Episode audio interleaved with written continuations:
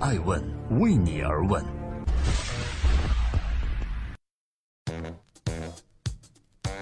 Hello，各位好，欢迎聆听《守候爱问每日人物》，记录时代人物，探索创新创富。我是爱成，今天共同关注让智能干活，让 BAT 焦灼，弯道超车的张一鸣为何如此大胆？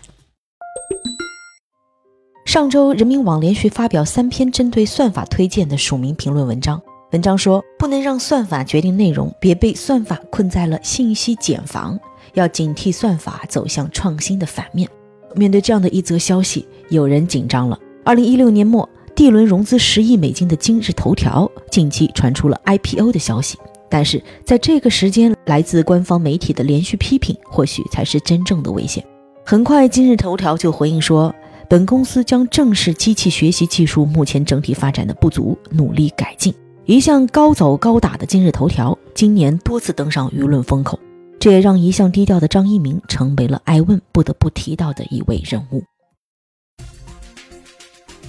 正在播出《爱问每日人物之张一鸣故事是如何开始的》。张一鸣是一个既没有颜值、篮球也打得不好，也不是学生会主席的南开大学普通技术男。从大学毕业到二零一二年之前，这样的张一鸣却一点儿也没闲着。他先后参与和创建了酷讯、饭否还有九九房等项目。到二零一二年的三月份，张一鸣注册了自己的公司，开发了一款名叫今日头条的手机资讯 APP。至此，张一鸣的身份不再摇摆了，他以自己的产品今日头条 CEO 的身份出现在公众中，希望在众多互联网企业霸占的商业世界里挤出一块地来。创业之初，在移动互联网野蛮生长的时代，整个业界都没有对这个新进者今日头条表现出特别强烈的喜爱或者是憎恶。但虽然没有受到业界太多关注，在创立今日头条的头一年，张一鸣自己却很害怕 BAT 们知道他的存在，于是一直在躲。连如今张一鸣回顾的时候都会说：“头两年别人理解我们是新闻客户端，理解我们是一个单一应用，所以呢比较忽视我们的存在。我们其实也有意保持低调。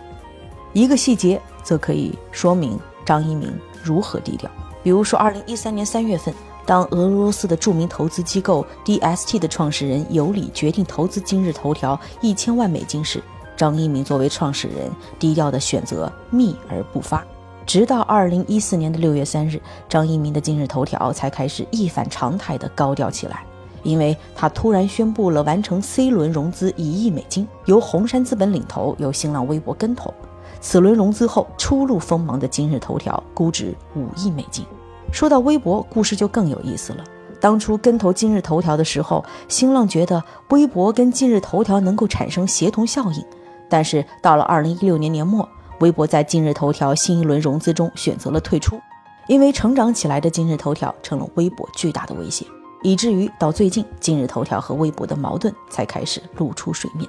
新浪微博指责今日头条在未经授权的情况下直接从微博抓取内容，紧接着今日头条五百六十四万粉丝的微博大号竟然被禁言。与此同时，头条的内容也不能再分享到微博中，微博和今日头条的火药味日渐浓重了。几年的时间，张一鸣把今日头条变成了一个拥有一点四亿活跃用户、六亿激活用户、最新估值将超过两百亿美金的庞大企业。这些数字不仅强烈的刺痛着曾经有退出的投资人微博，更刺痛着所有媒体巨头们的神经。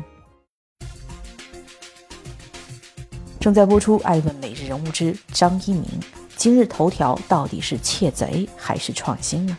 众多媒体对今日头条喜爱不起来，是因为有质疑；而当下的众多媒体对今日头条的态度依旧是喜爱不起来，因为有更多的质疑。虽然张一鸣在很多公开场合反复强调说，我们今日头条不是一家媒体，而是一家具有媒体属性的科技公司，但是因为抄袭版权等问题，今日头条在一段时间内频频被诉诸公堂。确实，今日头条自身不生产内容，没有记者，更没有人工编辑，他通过技术手段来抓取来自各个媒体的信息之后转码，这也让今日头条能够获得源源不断的内容。但是却不能给原始网站带去流量，这就是今日头条被传统媒体视为窃贼的原因。但作为用户，很少有人会去考虑，在今日头条看到的这个信息是不是偷窃来的，而是拥有越来越多碎片化时间的用户只想看到自己想要看到的内容。当搜狐、腾讯等传统门户新闻客户端还在给手机用户推送千篇一律的热点新闻时，今日头条却拥有了颠覆式创新的能力。它首先根据用户的兴趣来标签，个性化的推荐新闻，用算法对性别、终端、年龄、地域分布等用户属性分析，然后呢，对用户的兴趣和情感进行分析，从而在海量的新闻信息中筛选出符合用户阅读喜好的内容。从而呈现在你的 APP 头部位置，如此一来，今日头条就抓住了用户的核心需求，解决了让用户方便的看到自己本人最需要的内容的问题，从而简单高效、最大化节省了用户阅读新闻的时间成本，形成了颠覆性的用户体验，最终让今日头条成为了用户的头条。这里是正在播出的第六百一十期《爱问每日人物》。今天爱问张一鸣，今日头条战斗秘籍是什么？张一鸣曾经说过，自己并不是生意人，除了做今日头条和之前参与的创业外，他没做过其他生意。不过目前看来，今日头条的生意他确实做得很不错。张一鸣常概括今日头条用两句话。一句是我们不生产新闻，我们只是新闻的搬运工。第二句话是你关心的才是头条。这两句话也代表着两种运营模式。靠着这两种模式，张一鸣和今日头条都成了资本的宠儿。所以很多人颠覆张一鸣是一个颠覆者。然而成功的背后不会是太多偶然。爱问每日人物总结：今日头条成功的背后是不可忽视的技术优势和收割流量。一方面，作为一个个性化推进引擎做信息分析的 APP，今日头条最大核心是通过人工智能对信息技术智能性的分发，通过一个大数据的运算，能够将每一个用户的数据行为和浏览习惯精确化管理，形成大数据库。而它的商业模式呢，也是数据智能。正是借助强大的智能算法，今日头条将无数内容提供商和用户连接在一起。如果没有数据智能，今日头条根本也不可能打败已经非常成熟的门户和新闻客户端了。在另外一方面，二零一二年的时候，张一鸣一口气就开发了内涵段子、搞笑囧图、内涵漫画、好看图片、今晚必看视频、早晚必读的话、我是吃货等等几十款内容社区 APP，然后发布到各大应用商店，靠着精准的关键词引流。以内涵段子为例。曾经一度引爆整个新媒体市场，收割大量流量，靠着精准关键词获取眼球、收割流量的张一鸣，已经成为了原创内容的最大杀手锏。如今，今日头条已经顺利跻身于内容分发的第一阵营。二零一七年，在新浪、腾讯、百度等互联网大佬的环伺下。今日头条先是抖音短视频在岳云鹏助推下一炮而红，紧接着一部分快手网红转移至了火山小视频，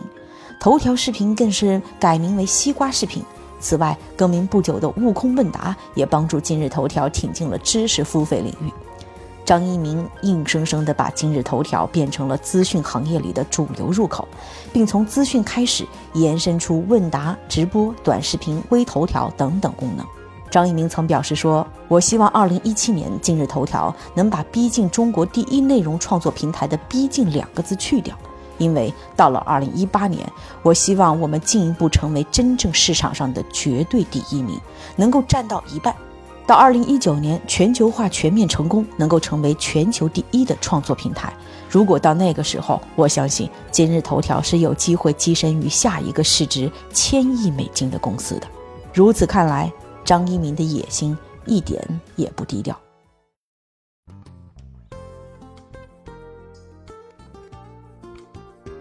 在今天艾问美容的最后，感谢各位聆听和陪伴，欢迎关注我们的官微和官网。作为一个没有新闻基因的企业，今日头条就像是从暗黑森林中冲出的一头小怪兽，它凶猛迅速，初生牛犊不怕虎。在今日头条横空出世之前，没有一家企业能够超越新闻门户。但是张一鸣带领他弯道超车，成为了一个外来势力搅局的经典商业案例。